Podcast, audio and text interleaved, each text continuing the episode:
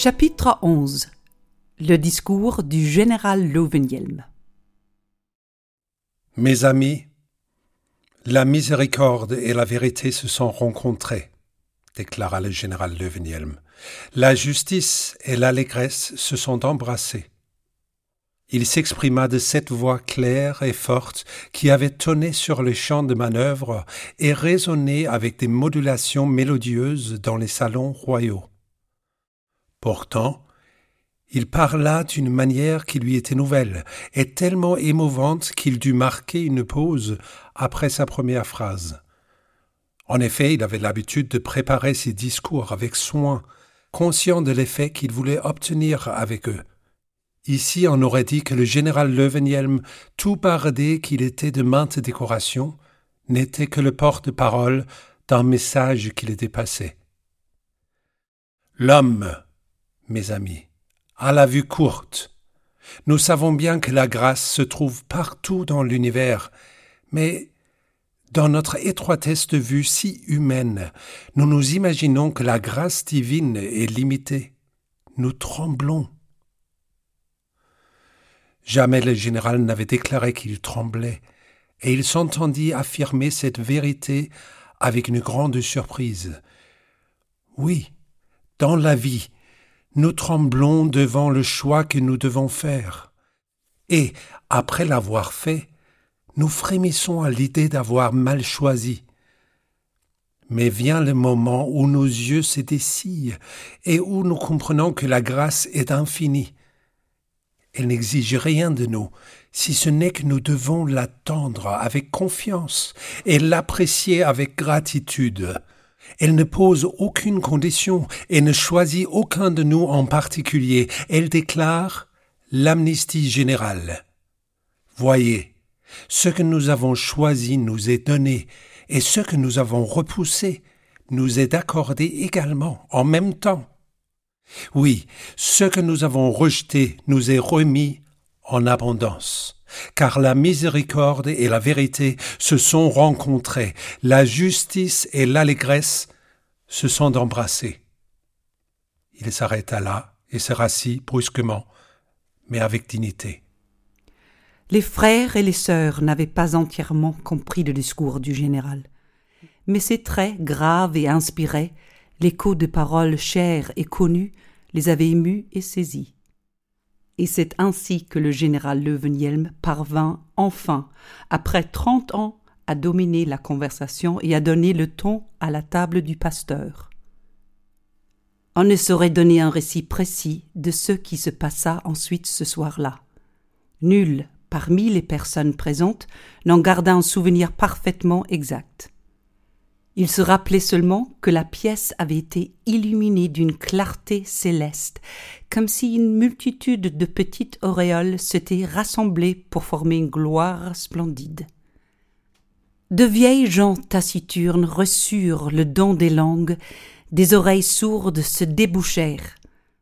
Le temps lui-même se confondit avec l'éternité. Les fenêtres de la maison resplendirent bien après minuit, et des chants se déversèrent à flots dans la nuit hivernale.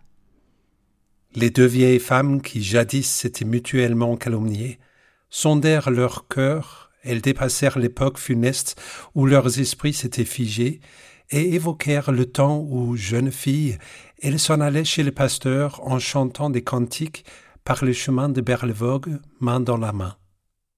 Un frère de la congrégation donna un coup de coude dans les côtes de son voisin, comme une niche appuyée que se font deux gamins, avant de s'exclamer Tu m'as bien roulé sur ce chargement de bois, espèce de vieux brigand.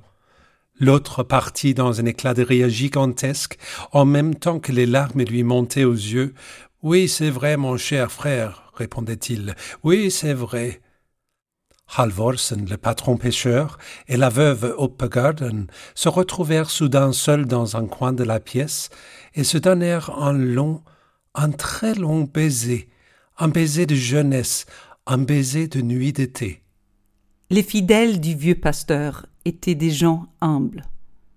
Lorsque plus tard ils se remémoraient cette soirée, il ne leur venait jamais à l'esprit qu'ils auraient pu avoir quelque mérite personnel à l'exaltation ressentie alors.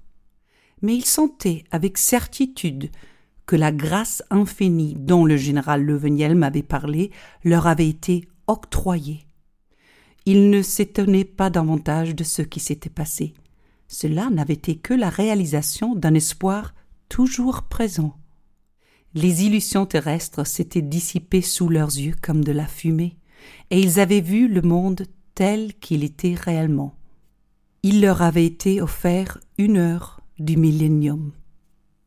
La vieille Madame Leuvenhelm fut la première à partir, et son neveu fut tiré de l'étrange état d'esprit dans lequel il était plongé, afin de rentrer avec elle. Tandis que Philippa aidait la vieille dame à s'émétouffler dans d'innombrables châles drapés par-dessus son manteau de fourrure, le général prit la main de Martine et la retint un long moment sans dire un mot. Puis il prit enfin la parole. J'ai été avec vous chaque jour de ma vie. Dites-moi, vous le saviez aussi, n'est-ce pas? Oui, cher frère. Je sais qu'il en a été ainsi. Et vous savez également que je serai toujours avec vous, aussi longtemps que je vivrai. Chaque soir, je m'assierai à table avec vous, comme ce soir, non pas en chair et en os, ce qui ne signifie rien, mais en esprit. Car ce soir, ma chère sœur, j'ai appris que dans notre beau monde, tout est possible. Oui, cher frère, c'est vrai. Dans notre monde si beau, tout est possible. Et sur ces mots, ils se séparèrent. Quand le reste de la congrégation prit enfin congé et se dispersa, il avait cessé de neiger, la ville et les montagnes baignaient dans une splendeur surnaturelle, et des millions d'étoiles étincelaient dans le ciel. Dans les rues, la neige était tellement épaisse qu'il était impossible de marcher normalement. Les invités de la maison jaune chancelaient sur leurs jambes, il leur fallait s'asseoir brusquement ou avancer à quatre pattes. Ils se retrouvaient couverts de neige, et l'on aurait dit qu'ils avaient été vraiment lavés de leurs péchés, comme la laine pure, et dans leurs toisons nouvelles, ils roulaient et titubaient tels des agneaux. Chacun sentait comme une bénédiction de se retrouver ainsi tel un enfant, et c'était presque un pied de nez céleste de voir les frères et les sœurs âgés, qui s'étaient toujours montrés si graves et sérieux, recevoir ce bain de jouvence. Il trébuchait, se relevait, faisait quelques pas vacillants ou restait immobile, main dans la main, tantôt propre qu'au figuré, formant même parfois comme la chaîne d'un bienheureux quadrille des lanciers. Dieu te bénisse, Dieu te bénisse, entendait-on de tous côtés, tel un écho de la musique des sphères.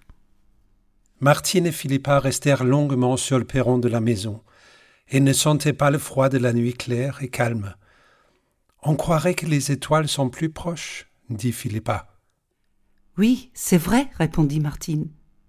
Peut-être s'approcheront-elles ainsi un peu plus chaque nuit. Peut-être ne neigera-t-il plus cet hiver. Sur ce point, elle se trompait. Une heure plus tard, il neigeait à nouveau, et nul à Berlevogue n'avait été témoin d'une chute de neige aussi abondante. Le lendemain matin, la couche de neige était si épaisse que les habitants eurent toutes les peines du monde à ouvrir les portes de leur maison. Bien des années après, on racontait comment toutes les vitres de la ville avaient été tellement obscurcies par la neige que nombre de braves gens n'avaient pas vu la venue du jour, au point de rester au lit toute la journée.